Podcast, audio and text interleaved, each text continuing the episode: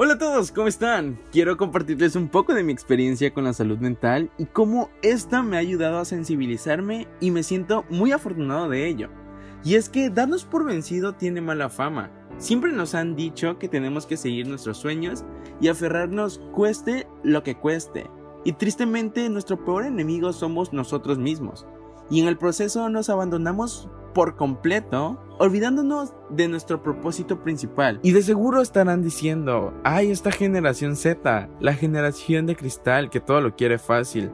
Pero no, o sea, no se trata de eso, ni de tirar la toalla, ni de mucho menos rendirse, sino de tomar buenas decisiones que nos guíen por el camino correcto y preguntarnos si realmente vale la pena sin tener miedo a conocer la verdad.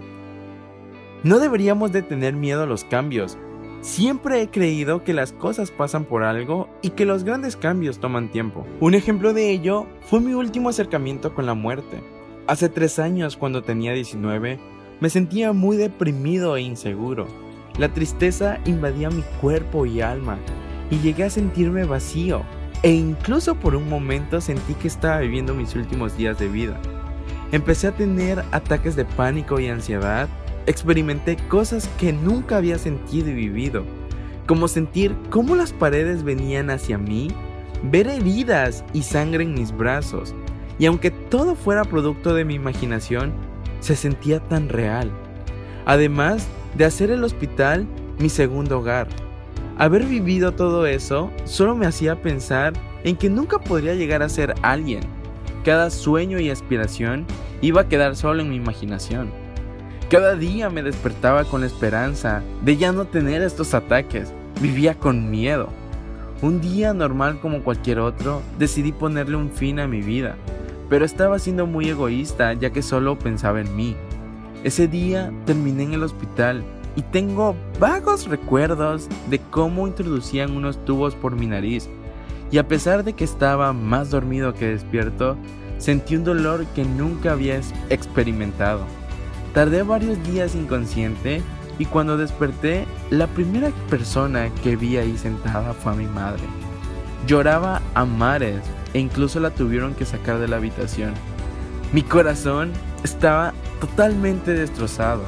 Ella temía y se preguntaba si qué hubiese pasado si mi intento de suicidio hubiese sido exitoso. Ese día, mi panorama cambió por completo. Me aferré al amor que una madre puede tenerle a un hijo. Convertí mi tristeza y dolor en arte. Volví a nacer, volví a reinventarme. Y poco a poco comencé a conocerme de nuevo. Y por fin entendí la falacia de los costos hundidos. Esto se trata de recuperar algo que ya perdimos para siempre. Un ejemplo de ello es cuando vamos al buffet y ya estamos llenos, pero queremos llegar al postre. Y como lo vamos a pagar, lo comamos o no, ahí vamos. O también, cuando estás en una relación de tres años y dices, tal vez si invierto otros tres, voy a recuperar estos años perdidos. Pero no, debemos de entender que si ya lo perdí, solo puedo partir de ahora.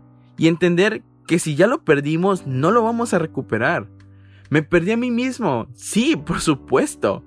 Pero supe encontrar mi camino de vuelta y en el camino desarrollé la habilidad de adaptarme a las adversidades y tomar todo lo malo para convertirlo en algo positivo.